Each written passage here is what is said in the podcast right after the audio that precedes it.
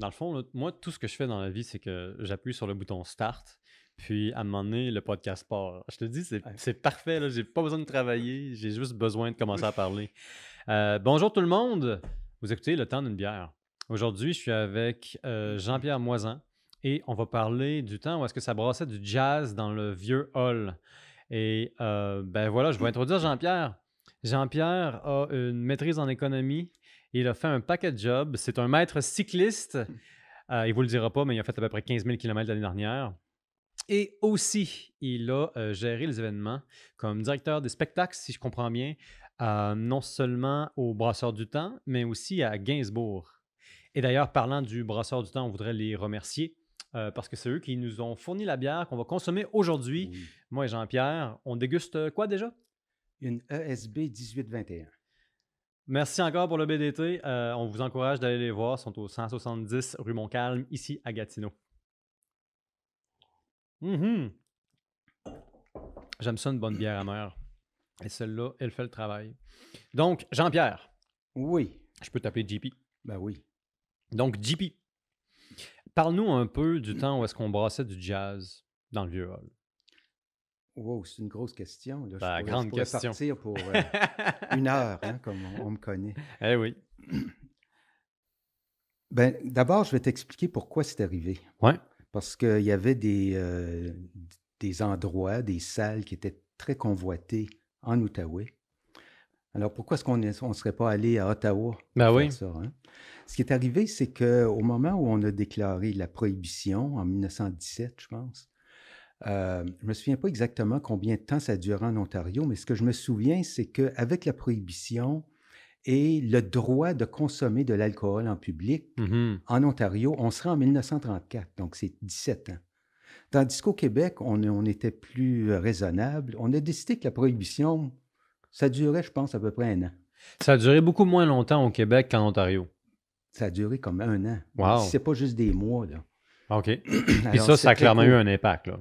Ce qui, ce qui est arrivé, c'est qu'il y a des endroits, les gens qui voulaient sortir, comme tu veux sortir avec ta blonde en Ontario, prendre un coup, ça se passe pas. Ben oui. Alors, tu viens du côté du Québec. euh, euh, Il y, a, il y a aussi, je sais pas, tu es un peu plus jeune que moi, mais il y avait à l'époque, euh, dans les tavernes en Ontario, une porte sur le côté qui s'appelait Ladies and Gents. Oh. Là où les, les hommes pouvaient aller avec les femmes, mais c'était beaucoup plus tard, ça, c'était dans les années 50. Puis c'était la seule sortie que tu pouvais faire, tu sais, à part dans un restaurant, là, mais pas pour danser.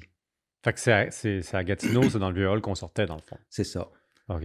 C'est ça. Puis, euh, en tout cas, parmi les, euh, les endroits dans le vieux hall, il y avait euh, le Chez Henri, le Standish Hall. il y avait comme deux classes de, de salles. OK. Le, le Chez Henri et le Standish Hall, c'était vraiment des salles où tu avais des musiciens professionnels internationaux, tandis que d'autres, euh, comme le Coronet ou d'autres, il y, avait d'autres euh, petits euh, hôtels derrière le Standish Hall hein, où tu avais des musiciens locaux.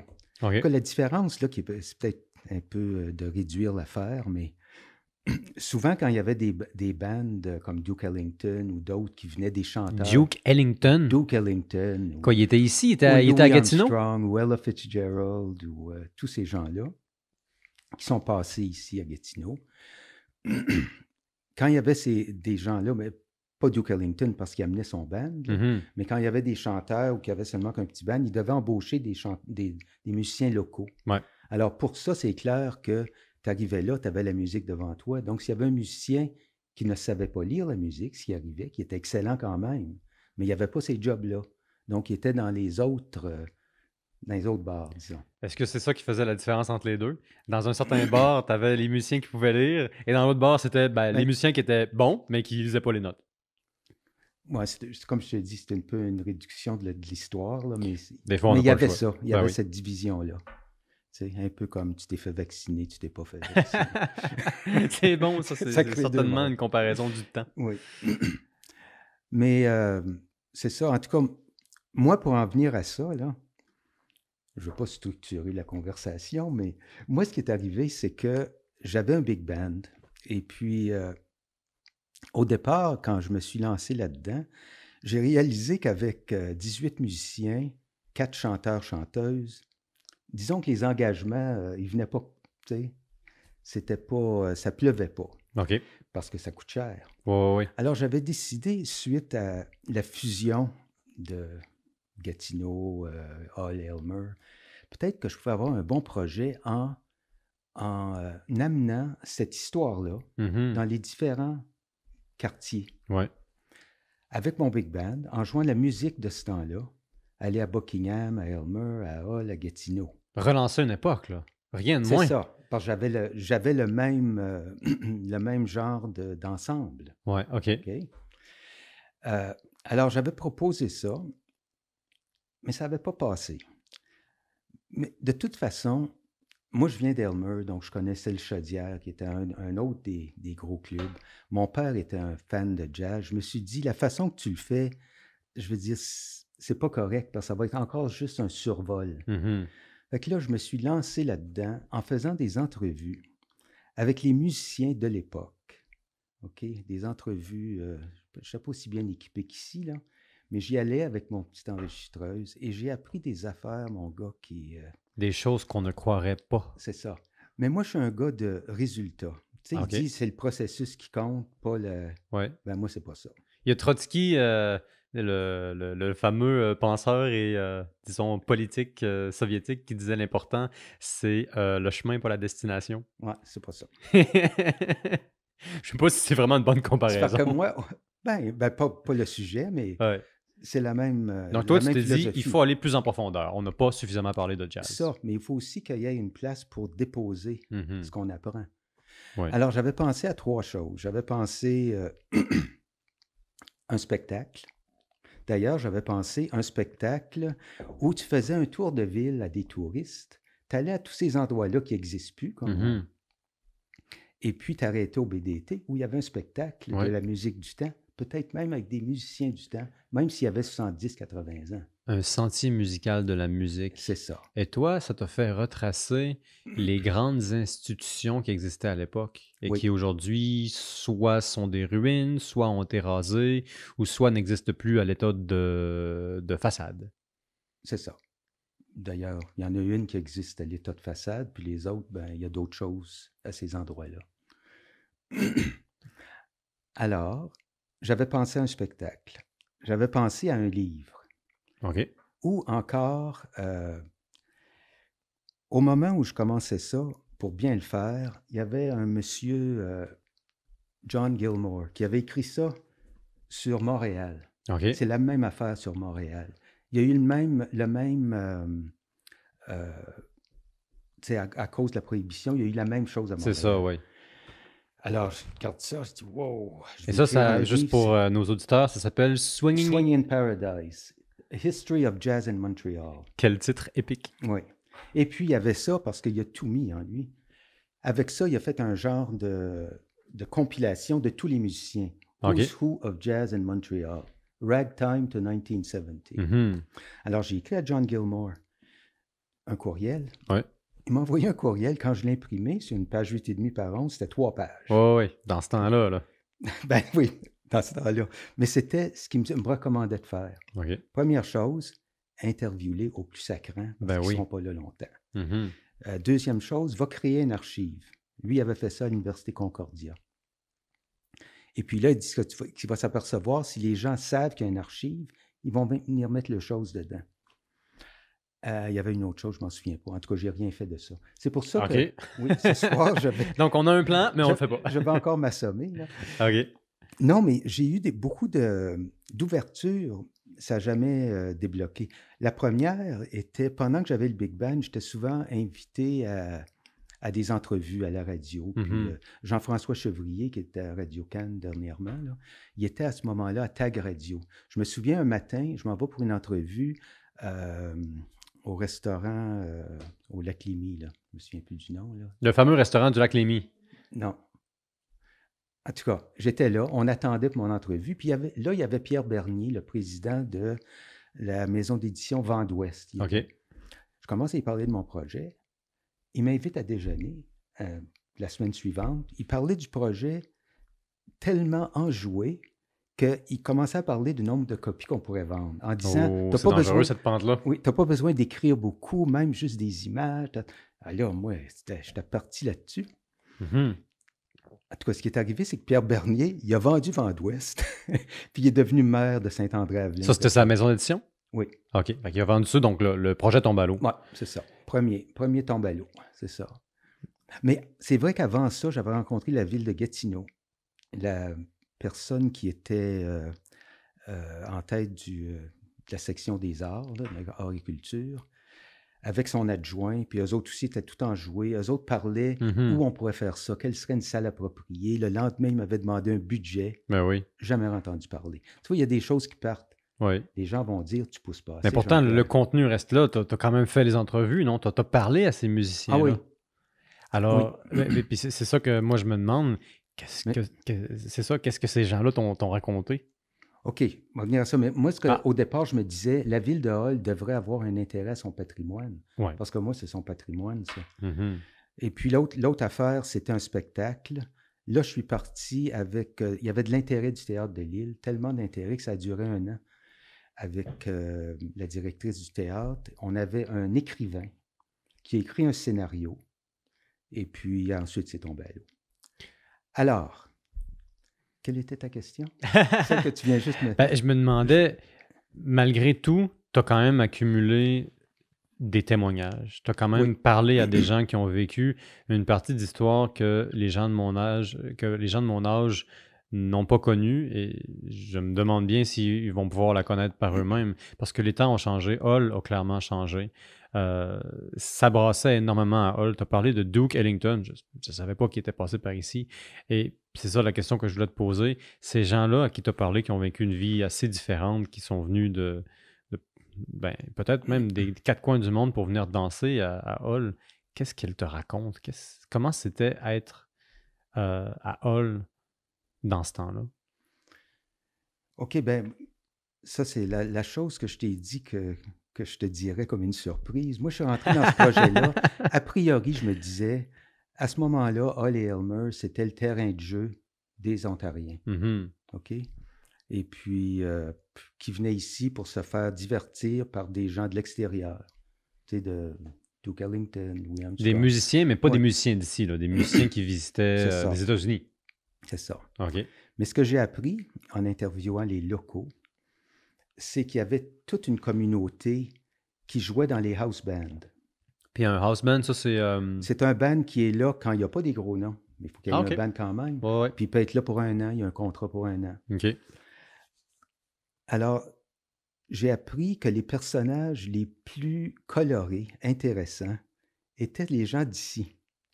Puis ça, moi, ça m'a complètement... euh, tu sais, je m'attendais à des musiciens tranquilles qui vont faire leur job. Ouais. Puis dans les entrevues que j'ai faites, il y en a une qui a été très révélatrice avec euh, Maurice Laflamme, qui était le fils de d'un pharmacien. René Laflamme, qui à 30 ans a décidé de devenir batteur. OK? Ça fait qu'il y avait trois pharmacies, lui, une à Gatineau, à Elmer, puis à Hall. Il a vendu deux pharmacies. OK. Ça allait bien son affaire? Il a acheté Ou des, mal, je sais pas il- pourquoi il l'a vendu. il s'est acheté des drums. Et puis là, il est, euh, il est devenu, euh, il, il est devenu musicien. Il a eu le house band au, euh, au Standish Hall pendant un an. Pendant cette année-là, j'ai retracé un autre personnage, Aurel Lamadeleine, qui lui n'était pas musicien. Lui, c'était un, un jeune qui avait, qui sortait du collège commercial. Il y avait un stage, tu sais, il fallait qu'il fasse un stage Ouais. pratique. Son stage, c'était au Standish Hall. Mais vu qu'il habitait très loin, Ah, c'est pratique, ça? oui, vu qu'il habitait très loin à Gatineau, parce que dans ce temps-là, voyager d'ici à Gatineau, c'était beaucoup. Donc, il vivait au Standish Hall pendant un an, la chambre au-dessus du, du bandstand. OK? Fait qu'il a vu beaucoup de choses pendant ce temps-là. Mhm. Entre autres, il a connu beaucoup René Laflamme. René Laflamme semble, c'est un inventeur OK. dans son temps perdu. Fait que quand je, là, je, je- me promène entre l'entrevue avec euh, Maurice, son fils, et Aurel. Ça fait qu'Aurel le connaissait plus comme un, un collègue, disons. Il y avait le musicien qui était là tout le temps, puis... euh, et puis... euh, c'est ça. Fait qu'il il me dit qu'un soir, il était allé à une, une soirée de, d'amateurs elle. Fait qu'il revient le lendemain, il dit J'ai vu une chanteuse. Ça s'appelait Nancy Grenier, ou je sais pas, en tout cas, parce que, parce que René cherchait des chanteuses. Ouais. Ça fait qu'il dit, la façon qu'il l'avait dit, c'était comme, tu sais, comme le roi, là. Ben, amène-moi là, tu sais. Ah ouais, ok. Ça fait qu'il l'amène. En tout cas, pour sauter à autre chose, il avait pris non seulement cette grenier-là, mais ses deux sœurs. Il y avait trois sœurs greniers. Il y a une affiche qui circule quelque part des années 50, parce que René se donnait des airs latins, je crois bien. Il, il appelait son band le Renez Laflamma. Ok, on ajoute un petit S, on change un petit peu la terminaison. With the Grenez Sisters directly from Chicago. Il n'était jamais sorti de Gatineau. Directly from Chicago. Oui. Et ça, c'est comme ça qu'on appelle, euh, c'est comme ça qu'on appelait le viol dans le temps. Hein? Oui, oui, Euh, mais lui, je pense pas que c'est ça qu'il voulait dire. Ok, ok. Il l'avait était dans un autre comme monde. ça. Ah, non, ce nom-là n'était pas encore sorti. Ça fait que René, euh, la- le spectacle dont on avait pensé qu'on avait commencé à écrire, moi, Mhm. j'avais, j'avais cherché une façon de passer cette histoire-là, pour que ça, ça soit de l'histoire comme euh, euh, quelqu'un m'avait déjà dit, tu peux, tu peux euh, parler de l'histoire ou tu peux raconter des histoires. Mhm. Tu rentres l'histoire dans des histoires.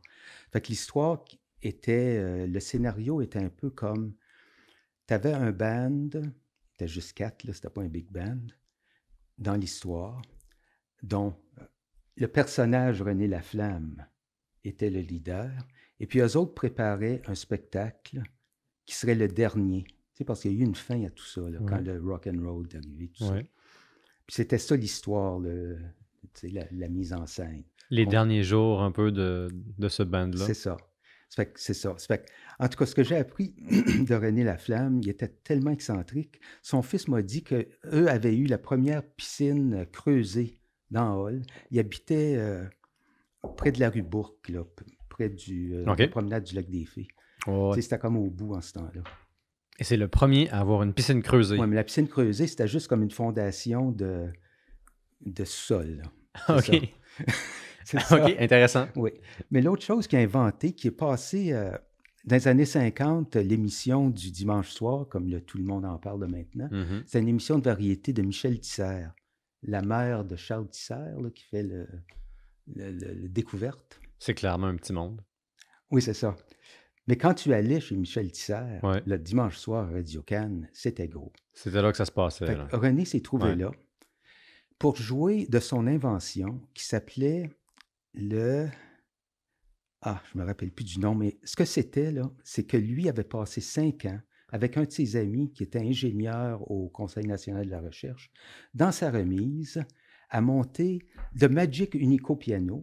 Ce que c'était, c'était un piano que tu jouais, mais tu voyais toutes les fils. C'est comme le premier synthétiseur. Toutes les fils étaient rattachés et les instruments auxquels ils se rattachaient étaient là aussi. Et ça, c'est dans, c'est dans quelle année? Dans les années 50, vers la fin des années 50. Premier synthétiseur dans les années 50? Ouais, je ne sais pas si ça s'appellerait ça un synthétiseur parce que. Mais il y avait d'autres sons, mais il n'y avait pas des sons bizarres. là. Mais en tout cas, le, le nom que tu as utilisé était clairement épique. Euh, comment- le Magic? Unico Piano. C'est parfait. Oui, j'ai des photos de ça, de lui et le gars qui jouait euh, le piano, parce que René était batteur, c'était euh, Bob Alain, le père de Jean-Pierre Alain. Je ne sais pas si tu connais, mais c'est un, un- un jazzman de la région. Il A peut-être 80 maintenant. Mais son père était musicien avant, avant lui. Ça fait que tu vois, euh, à l'hôtel international, c'était l'hôtel qui, euh, quand tu sortais du pont interprovincial vers Hall, Ouais. c'était juste là, là, il y avait comme un, un X, là. Ouais, ouais. l'hôtel était en plein dans le milieu. Dans ce temps-là, il y avait des hôtels puis des commerces directement là où passe ce qui, je pense, est Maisonneuve. Est-ce que je me trompe? Ouais, ben, il y en avait partout. Ouais, il y en avait ça. partout à, à l'embouchure des ponts, parce Mhm. que le, le- la clientèle venait de- Ben oui. d'Ottawa. Euh, et puis ça, ça, ça- ça a duré très longtemps. Est-ce que ça, ça a été une très longue période de temps ou est-ce que c'était surtout des clients qui venaient de l'Ontar- de l'Ontario? Tout le temps de cette époque-là que j'ai regardé, moi, de Hmm. 1930 à 60, c'est pas mal ça. C'est en 70 où les, il y a d'autres bars qui euh, se sont retrouvés comme il y en avait un, je me souviens plus du nom, là, là où il y a le McDonald's au coin de Saint-Joseph et Saint-Raymond. Mhm. Il y en avait un là où tu avais plus des artistes québécois. Parce que quand tu regardes, euh, j'ai fait beaucoup de recherches dans les journaux pour Ouais. les annonces de spectacles. et- c'est tous des anglophones. C'est rare que tu vois des, des artistes francophones. Très rare. Et puis, euh, les groupes qui se produisaient dans les bars qui étaient fréquentés euh, plutôt par, euh, ben, disons, les gens d'Ontario, les gens d'Ottawa, est-ce que c'était souvent des bandes internationales? Est-ce que c'était des, des, des bands locaux? Qui venait voir Duke ça Ellington? comment, comme, comme, ben, c'était tout le monde. Ouais, il il était très populaire déjà. Oui, c'est ça. Ah, Ben ben oui. oui. Mais moi, je me demande, qu- qu'est-ce qui amène Duke Ellington dans le vieux hall? Plutôt que n'importe où ailleurs? Ben, il y avait des bookers. euh, C'était un circuit. Hein? Ouais. Tu partais tu partais New York, puis il y avait Hall. OK, fait qu'il montait, puis à Ah un moment donné, c'était Ah ici, oui. puis à un moment donné, la boucle Puis il était bouclée, pas on retournait aux Il États-Unis. venait pas un soir. là. Lui, je sais pas, mais je sais que Louis Armstrong, quand il y a eu le feu au Standish, il était là. Puis il restait là parce qu'il y avait un engagement d'une semaine. OK. Quand il y a eu le feu au Standish, Oui, il y a eu un feu au Standish. Euh, puis le Standish, ça, c'était une des grandes institutions du là coin. C'est-tu en Holiday Inn maintenant, là, au coin de Montcalm et Taché, l'hôtel qu'il y a là? OK, OK. Bon, la porte d'entrée, c'était la porte d'entrée euh, du Standish, qui était avant la maison de E.B. Eddy. C'est euh, Ezra Eddy, le, le Oui. grand propriétaire des, euh, des allumetières. C'était sa maison qui a été euh, changée. Ben, ils ont bâti quelque chose, une extension en arrière, là, Ouais. qui était la salle de danse. Mais Eddie, justement, euh, je pense qu'il faut en parler un petit peu. Lui, là, il avait pas aussi acheté euh, le Saint-Henri à un moment donné ou la maison de Philemon Wright? Possible. En tout cas, à l'époque que je connais, moi, le chez Henry, le Standish et le Chaudière, c'était J.P. Maloney. OK. Puis lui, c'est qui? C'est juste un, un richissime personne. En fait, lui, il a commencé comme maître d'hôtel OK. dans une, dans, euh, au c'est, le River- Non. Ça, ça, marche encore, mais c'était pas un endroit de... de- Il n'y avait pas de spectacle, là. C'est un club privé. OK. C'est presque au coin de... même près de le- du pont Champlain. OK. En tout cas, lui était maître d'hôtel. Je serais bien qu'il euh, ramassait son argent parce qu'il a acheté ses affaires. Ça a dû bien fonctionner, son Ouais. affaire. Oui. Parce que je me demandais si le boulevard Mahomet n'était pas euh, Maloney. Maloney. OK. Ouais. Bon. C'est ça. Ça fait que. fait que c'est ça. Ça fait que Louis Armstrong était au Standish quand ça a brûlé en, août 1951. Hum, Comment ça fait je me rappelle de ça? Et puis, euh, ce qui est arrivé, c'est que, étant donné que Maloney avait les deux hôtels, je pense que c'était un. OK, c'est ça. Le, groupe qui jouait à- aux Chaudières, c'était un groupe euh, latin. Puis il n'y avait pas assez de place là, je suppose, pour les héberger. Donc, il y en avait un qui restait euh, au Standish, puis lui, il est décédé dans le feu. Il y en a un autre, le bassiste de, de Louis Armstrong, qui a sauté par la fenêtre, et puis euh, il s'est. Durant le feu? Ouais, c'est ça. Ben, c'est un feu, là. Un Oui, oui. là. Ça, ça pardonne pas. non. Ça brûle. Ouais. Est-ce qu'il y Il y a, a, eu une des photo tentatives? de Louis Armstrong euh, dans la rue en robe de chambre. Dans la robe? OK. Ben oui, ça sortait vite, là. Ah oui, je, je présume qu'il a, survécu.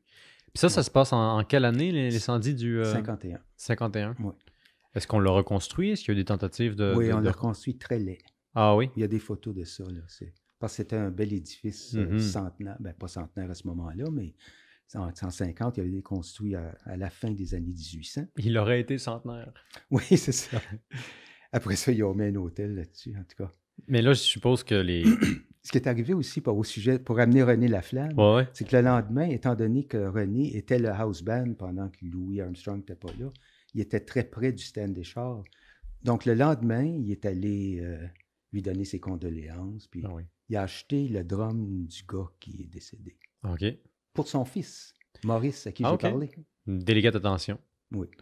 Ben, j'imagine qu'on on jouait des coudes un peu pour avoir accès aux scènes, mais qu'en même temps, on s'entraidait entre musiciens. Ah ben oui. Nécessairement. Ça, ça devait quand même pas être... Ben, c'est Et- encore comme ça aujourd'hui.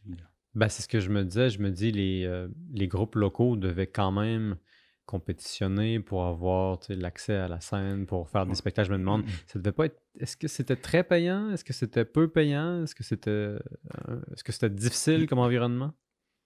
Regarde, moi, je peux parler pour les 70, alors c'était mieux dans ce temps-là. là. Pas pour la paye, mais pour le nombre d'engagements. Tu sais, j'ai un ami, euh, le gars qui faisait le son pour mon big band, le Mike Mullen, qui était musicien depuis qu'il a 16 ans, professionnellement. Il jouait au Skyline à ce moment-là. Euh, je me souviens pas comment s'appelle cet hôtel-là, mais maintenant, là. Mais c'est l'hôtel avec euh, le restaurant qui tourne. Ah, là. je pense que c'est. Ah non, j'allais dire quelque chose, mais j'étais sur le point de me autre ville. tromper combat et j'étais complètement dans une autre ville. Oublie-moi, j'existe plus. C'est ça. Mais euh, lui, il me disait qu'il euh, tu jouais 16 soirs par semaine. 16 soirs par semaine. Il y avait beaucoup de demandes. Là. Oui, oui, c'est ça. Puis ça, c'est dans les années 70. Ouais. Ça a pas mal fini, là. là. C'est là que ça finit. Ouais. Euh, dans ce temps-là, il reste encore plusieurs des bars dont on avait parlé plus tôt, si je comprends bien. Plusieurs des, des grandes Ouais, mais c'est institutions. plus la même chose. Qu'est-ce qui a changé des années changé, 50 à 70? Il y en a qui l'expliquaient par euh, l'arrivée du rock and roll, l'arrivée de la télévision. Je veux dire, tu pouvais Ah avoir ben là, Duke la Ellington- télévision, c'est sûr que c'est difficile de compétitionner avec ça. Ouais, tu pouvais avoir Duke Ellington à- au Ed Sullivan, tu sais. Ouais. Tu sais, le, le dimanche soir. là. Que veux-tu faire contre ça? Mm. Donc, Ben, mais- c'est pas pareil, là. Moi qui essaie de vendre la musique. ben euh, oui. Je sais pas si tu as vu mon, euh, mon site web, là, la musique live.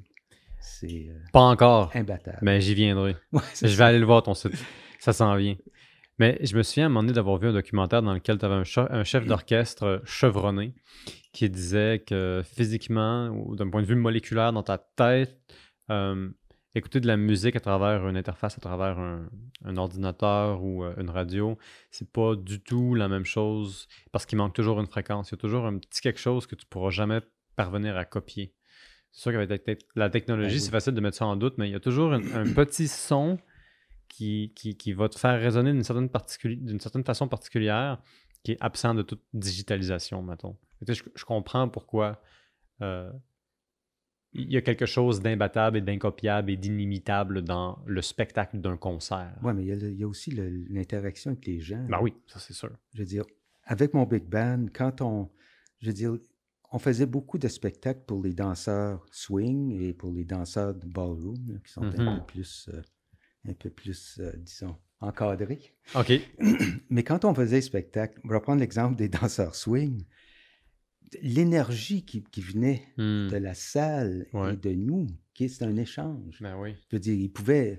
Le reste du temps, ils dansaient sur de la musique en canne. C'est pas pareil. En tout cas, moi, je trouve que c'est pas pareil. C'était pas pareil pour nous. Ça, je peux dire ça. Mais ça, ça me fait me demander. euh, je, je sais que le swing, c'était important, en particulier à une certaine époque. Il semble que ça a été important aussi euh, dans le vieux hall.